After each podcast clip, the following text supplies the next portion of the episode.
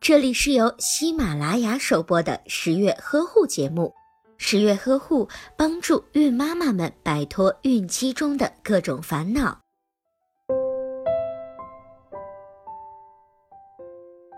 对于职场的准妈妈来说，上下班时可以适当的步行一段距离再乘车。步行不但可以锻炼身体的各个部位，提高准妈妈的体力，还有利于母婴健康以及准妈妈顺产。一般步行半小时就可以了，步行太多对准妈妈来说并不合适，步行也要适当，准妈妈不宜太累。准妈妈在等车时可以轻微的活动一下劳累的脖颈，转一下腰身，或者是做做伸展运动。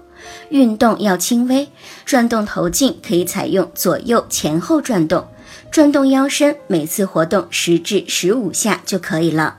如果活动太剧烈，就会打扰到肚子里的胎儿。如果您在备孕、怀孕到分娩的过程中遇到任何问题，欢迎通过十月呵护微信公众账号告诉我们，这里会有三甲医院妇产科医生为您解答。十月呵护，期待与您下期见面。